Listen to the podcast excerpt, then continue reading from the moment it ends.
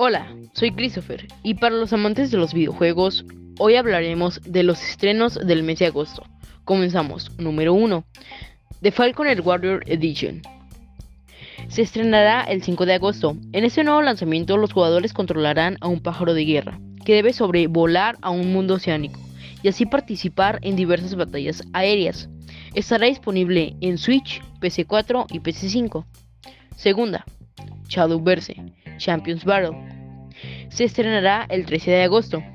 Este título de Cyber Games es un título que pasa de los teléfonos móviles a Nintendo. Estará disponible solo en, Switch. Tercera, Hades.